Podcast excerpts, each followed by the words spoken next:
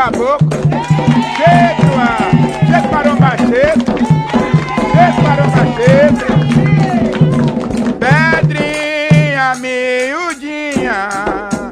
Pedrinha na luanda. E lajeiro tão grande. Tão grande na luanda. Sejam bem-vindos e bem-vindas ao Encruzilhadas, o seu podcast das histórias dos becos, das vielas, das esquinas, das ruas do Rio de Janeiro. Vielas e becos. Vamos falar muito sobre isso hoje. Eu sou Gabi Moreira, ao meu lado, Luiz Antônio Simas. Becos e vielas, Simas.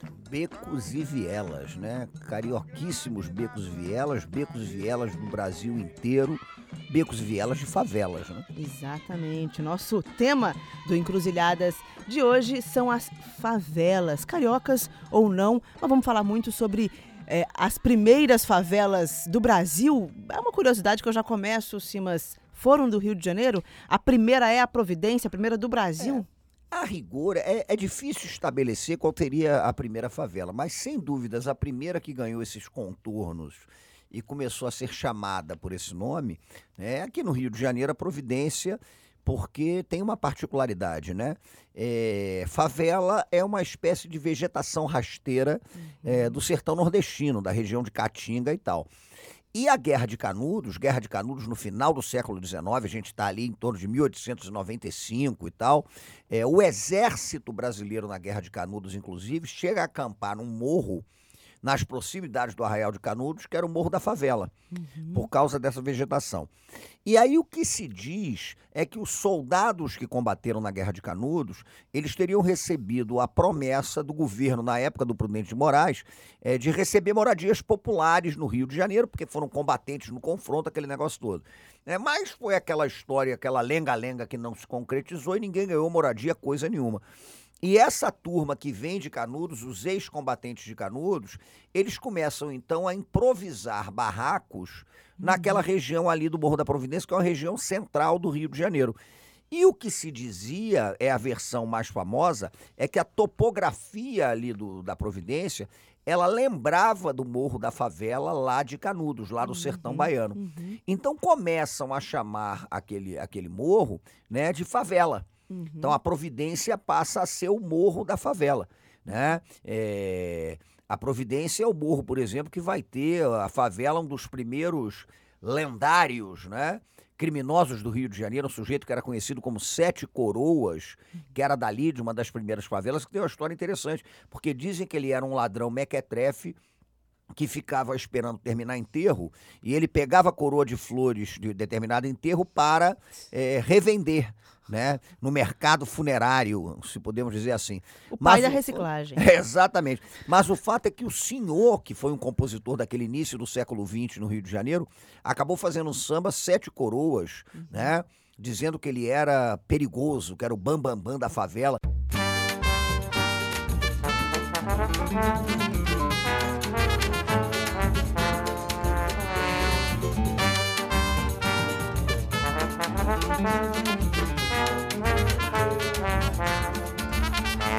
noite escura, e aí acende a vela. Sete coroas, bam bam bam da favela. De noite escura, e aí acende a vela. Sete coroas, bam bam da favela. O homenzinho é perigoso.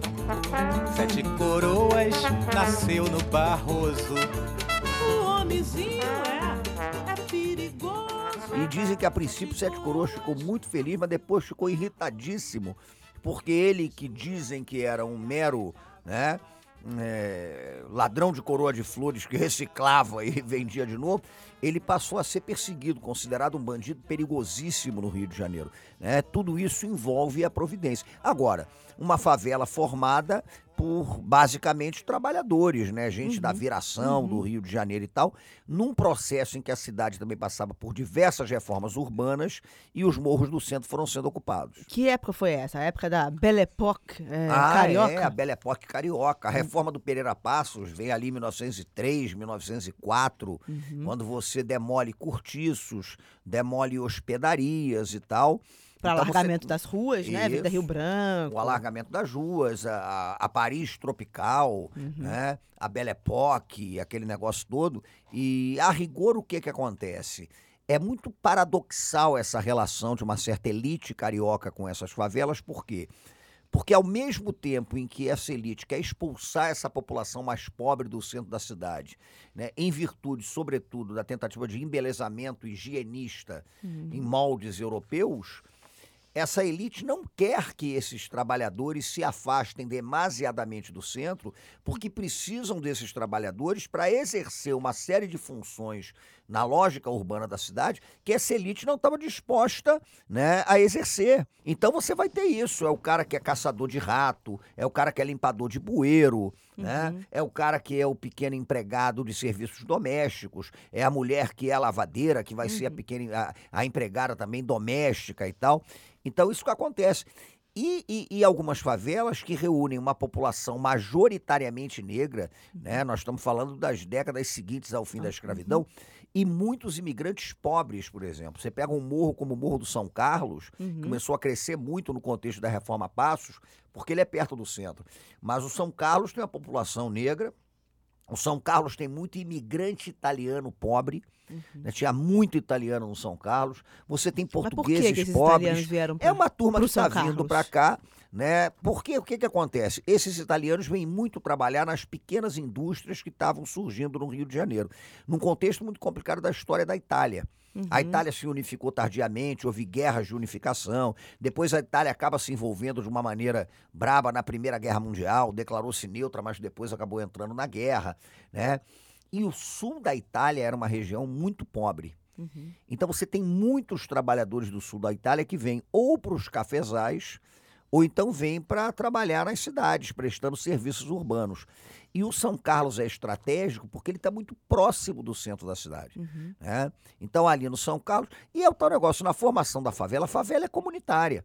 Você va- vai uma pequena família de italiano, uma pequena família de português, uma família de negros oriundos do Vale do Paraíba, uma família de nordestinos. Então, se você sabe que aquela família está ali, vai chegar uma segunda, vai chegar uma terceira, né? E a favela vai se configurando. Pois é, Simas, e a gente está falando aí de eh, favelas, reuniões de pessoas, né, localizações geográficas em que iguais, né, um parente vai chamando o outro, um tio vai chamando o outro, uma comunidade italiana vai chamando ah, os, seus, os seus iguais, e aí vai se estabelecendo uma linguagem própria. Mas como no Rio de Janeiro esse tráfego entre favela e asfalto, pela essa proximidade que a gente falou, ele é muito grande, você vai começando a se apropriar, né, criar uma linguagem própria e se apropriar no asfalto, por exemplo, dessa linguagem. Mas, sem dúvida, a favela talvez tenha contribuído muito para o linguajar da cidade do Rio de Janeiro. E o Padeirinho da Mangueira já contava isso há muito tempo, né?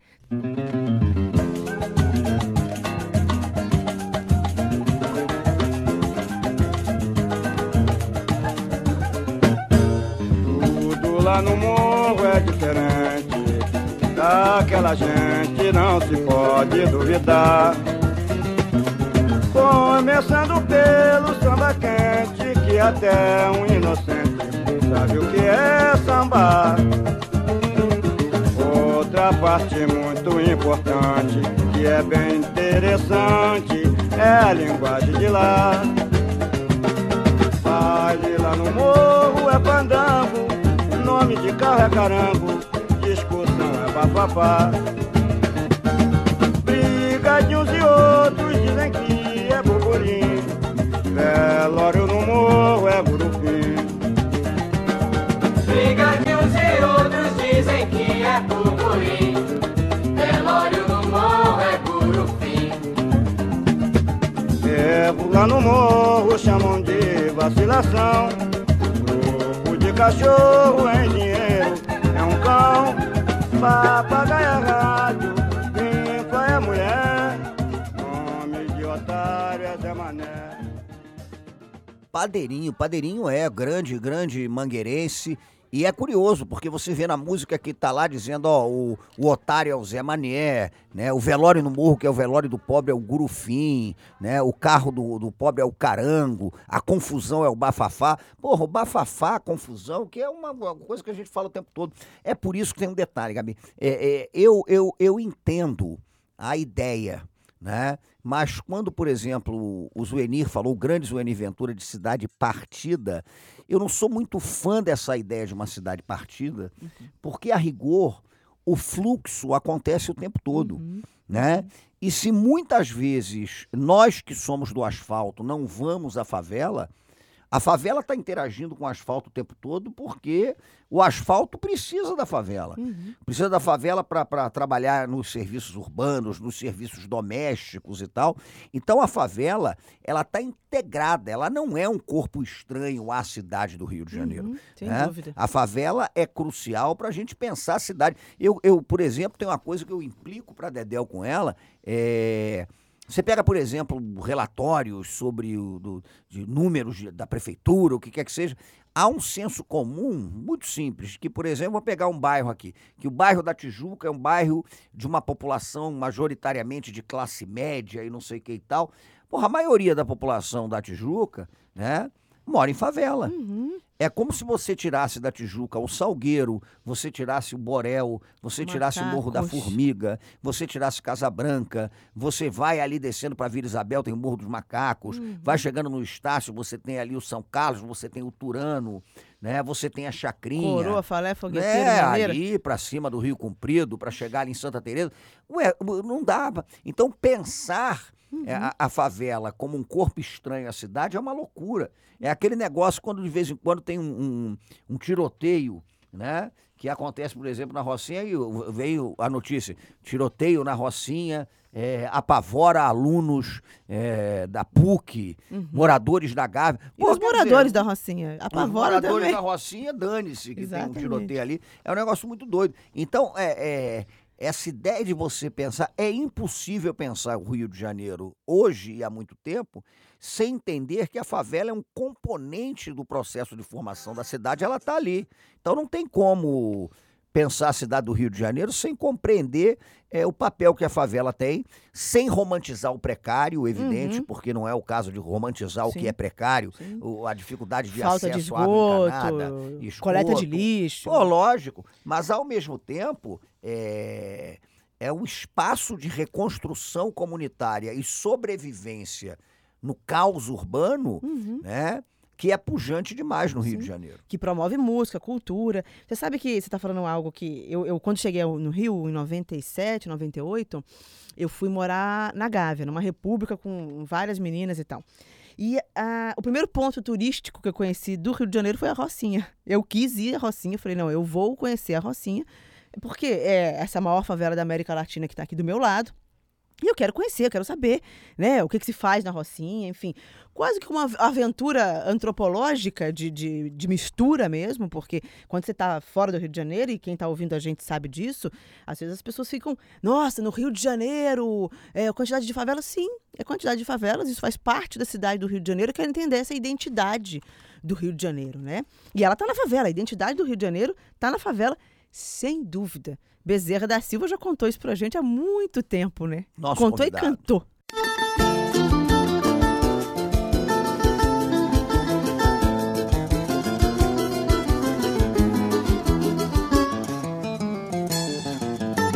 em defesa de todas as favelas do meu Brasil. Aqui fala o seu embaixador. Sim, mas a favela nunca foi de marginal, eu falei. A favela nunca foi reduto de marginal. Só tem gente humilde e marginalizada. E essa verdade não sai no jornal. A favela é um problema social. A favela é um problema social. É, mas eu sou favela e posso falar de cadeira. Minha gente é trabalhadeira e nunca teve assistência social. Sim, mas só vive lá, porque para o pobre não tem outro jeito. Apenas só tem o direito a um salário de fome e uma vida normal. A favela é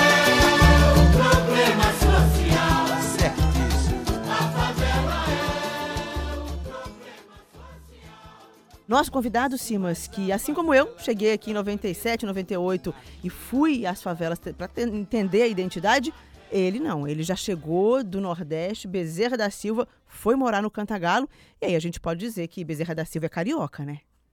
Ah, não tenha dúvida. É um, é um exemplo do nordestino carioca e é um exemplo de como também essa cidade deve muito no seu processo civilizatório aos migrantes do Nordeste. Eu cheguei aqui aos 15 anos de idade, né? Quer dizer, expulso pela fome. Quer dizer, se eu ficasse no Recife, morreria de fome, é claro. Então, lutar pela vida. Eu cheguei, como todos chegam, procurando trabalho, construção civil. Quer dizer, foi o primeiro trabalho meu, né? Trabalhava como pintor, de pintura. E aí a vida vai andando, até morava na, na construção, na obra, dormia, comia. Quando eu acabava, eu morava andando, aí entrava à noite, até parar no morro, né? Subi no Morro do Cantagalo e lá eu acabei de me criar, quer dizer, vi tudo, aprendi tudo. Por que será que ele escolheu o Cantagalo? Estava trabalhando ali perto? Ah, é. Bezerra foi operário da construção civil. Né? E o Cantagalo, para quem não é do Rio de Janeiro, é uma favela central ali naquele entroncamento entre Ipanema e Copacabana. Você tem o Cantagalo, tem o Pavão, tem o Pavãozinho, né? Então, três nomes, aliás, quase líricos, né? Cantagalo, Pavão, Pavãozinho. Esses nomes de favela, inclusive, muito interessantes, os, os mais diversos que a gente tem. Né? Tem alguns mais pornográficos, Favela do Rola, que eu já É. fui bastante também. É, tem- os nomes mais atuais vão perdendo o lirismo. É, é, né? é. Porque você pega a Rocinha, porque realmente era, era uma roça que você tinha ali. Você pega o Morro do Borel na Tijuca, ali tinha uma fábrica, né? A fábrica Boreal, né? Que fabricava o quê? O, Morro da Mangueira, a fábrica Boreal, a fábrica Boreal era uma fábrica ali que fabricava tabaco. Né? Tinha inclusive o cigarro que a fábrica eh, eh, fabricava, tinha o símbolo de um pavão, que acaba sendo o, inclusive um símbolo da Unidos da Tijuca, da escola de samba da região do Borel. Né? Você tem, por exemplo, Mangueira, porque você tinha inclusive uma fábrica de chapéu, a fábrica de chapéu Mangueira. Né? E é curioso, o Morro dos Telégrafos acaba sendo conhecido como Morro da Mangueira. Né? O Morro da Formiga existem versões, porque essa é cultura oral. Né? Morro da Formiga, alguns dizem que é porque você olhava lá de baixo e aí você via os trabalhadores subindo um atrás do outro, né? Na hora em que o expediente terminava e pareciam as formiguinhas, né? Em fila que vinham passando por ali, aquele negócio todo. Então, são os mais diversos. O Cachoeirinha, na região do Lins do Vasconcelos, por conta da cachoeira, né? Cada morro tem a sua particularidade em relação, inclusive, ao nome que ele tem. Morro do Juramento, Jorge Turco, Babilônia, Deus. Cabrito, Cubá, Morro Agudo e Cidade de Deus. Lagartixa, coroa, formiga e laboriou. Favela do Acarite, Moto da Corte, o Morro do Amor. A querida Cruzada São Sebastião. Antiga praia do Pinto que deu a Tilo um grande campeão. De.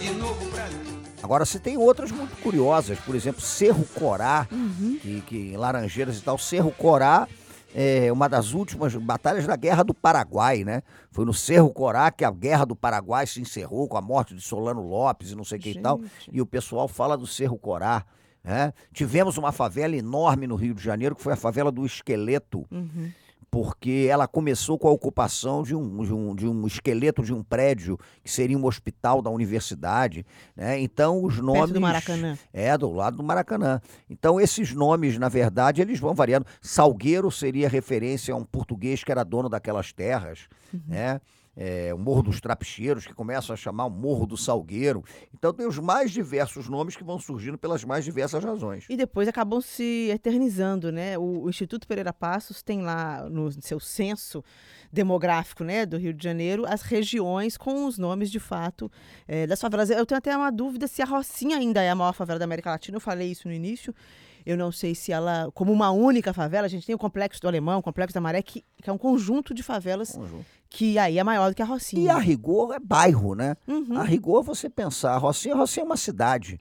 Rocinha, a gente sabe que tem tudo ali na Rocinha. É. Você, O você- metrô da, de São Conrado, se chamar São Conrado, eu acho que eh, eu realmente não me conformo. É, isso é uma sacanagem, esse Dá negócio. vontade de ali- escrever ali, Rocinha, meu irmão. É, mas aí sabe o que, que é? É uma coisa que tem muito a ver com a história das favelas do Rio de Janeiro, que é especulação do solo urbano. Uma coisa é, é o bacana dizer, por exemplo, que mora num apartamento próximo da estação do metrô de São Conrado. Outra coisa é você ver uma imobiliária botar um puta de um, um cartaz anunciando um prédio que está sendo erguido perto da estação do metrô Rocinha. Né? Não vai. Então é, é curioso. É que nem pô, no- na Zona Norte, por exemplo, Magno, que era uma estação de trem que virou subitamente estação Mercadão de Madureira. Né? Porque você começa a trabalhar com a ideia de uma grande Madureira que acaba sendo. Agora, você tem outras que. Rato Molhado. Rato molhado. né? Vai Então, quem quer. são tantos nomes que inspiraram até um sambaço do Paulo César Pinheiro que Moisés Marques gravou. Nomes de favela.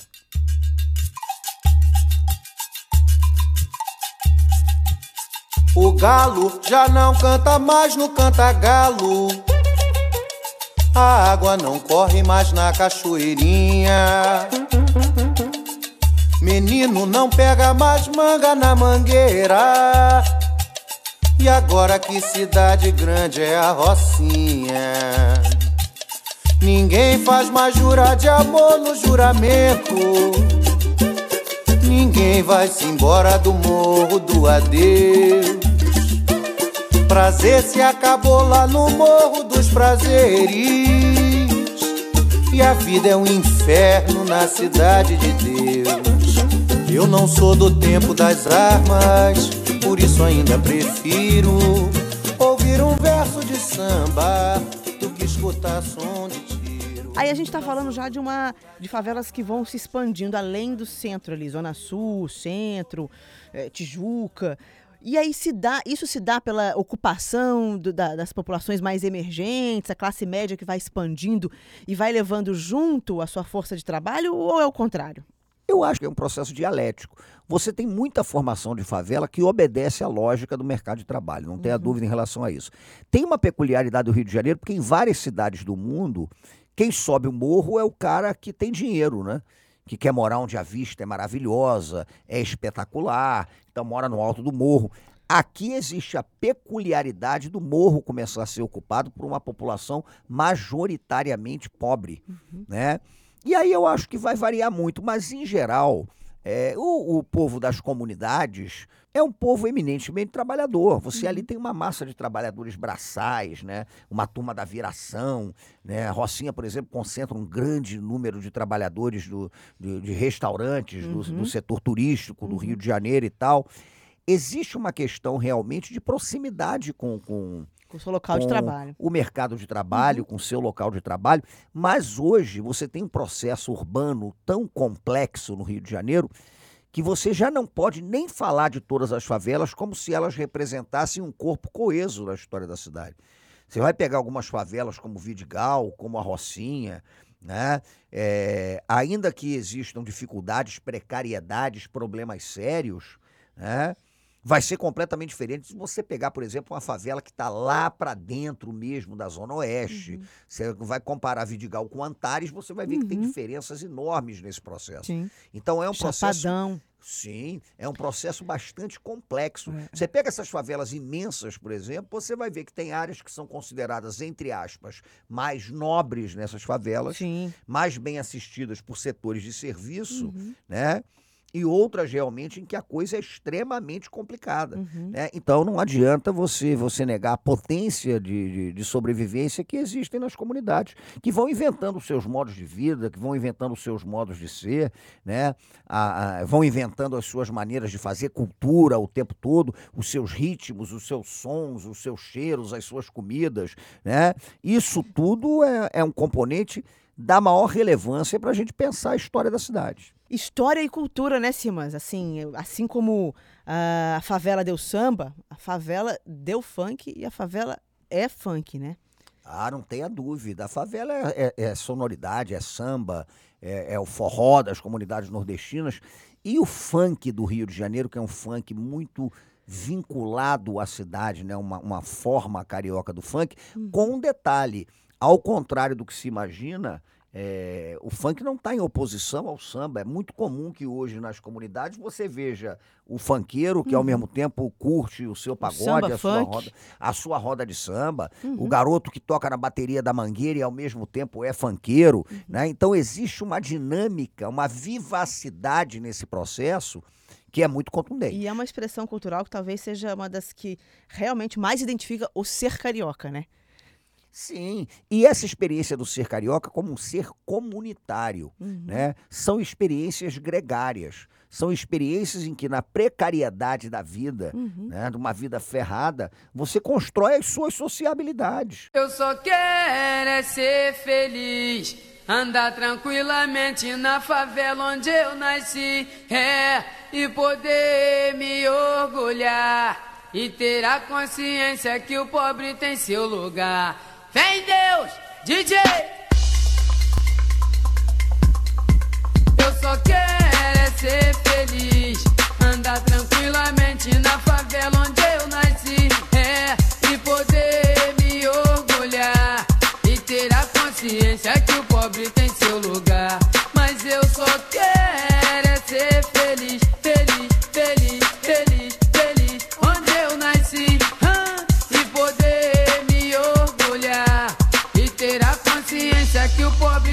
lugar. Minha cara, autoridade, eu já não sei o que fazer.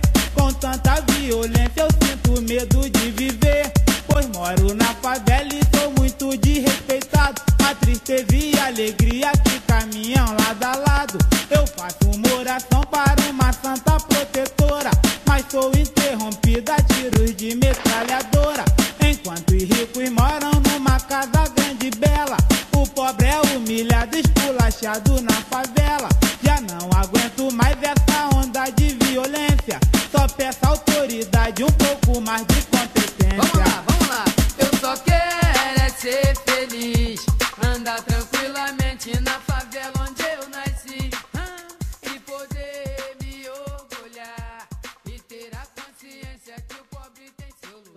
quero é ser feliz. Eu não quero é ser esquecido aqui, né? Que eu acho que um pouco dos problemas que a gente encontra nas favelas hoje e é a ausência do Estado lá, né, Simas? O Estado que. E essa sociedade que. Ah, eu não vou na favela, que entende o Rio de Janeiro como diferente da favela, que não vai lá, não conhece, não assiste. Você quer ver uma coisa que é sintomática? Isso até um professor amigo meu, Marcos Alvito, ele já chamou a atenção, é sintomático. O Rio de Janeiro já tentou lidar com as favelas com políticas de remoção.